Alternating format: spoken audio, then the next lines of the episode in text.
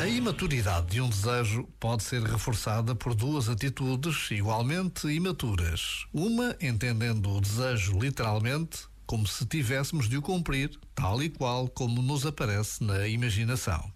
A outra, rejeitando o desejo liminarmente, como se enterrar desejos pudesse dissolver a sua energia vital. O caminho é o da maturidade.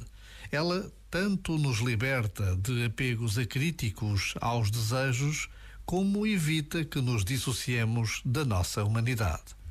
Afinal, os desejos são como sementes de vida e nós, jardineiros interessados no florescimento do nosso potencial.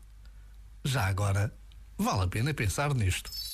Este momento está disponível em podcast no site e na app.